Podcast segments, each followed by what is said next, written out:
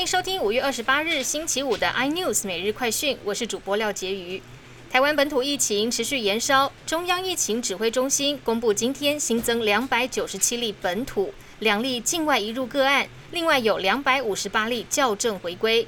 确诊个案中新增十九例死亡，创下单日死亡数最高。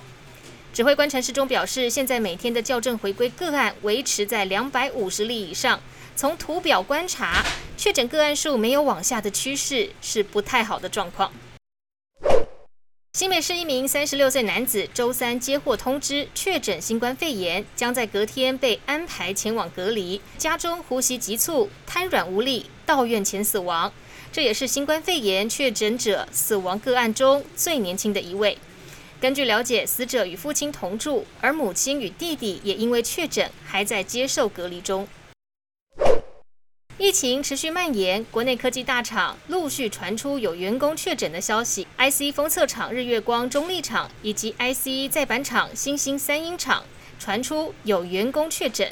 日月光强调公司营运不受影响，新兴则表示接触员工已经居家自主管理，不影响产线运作。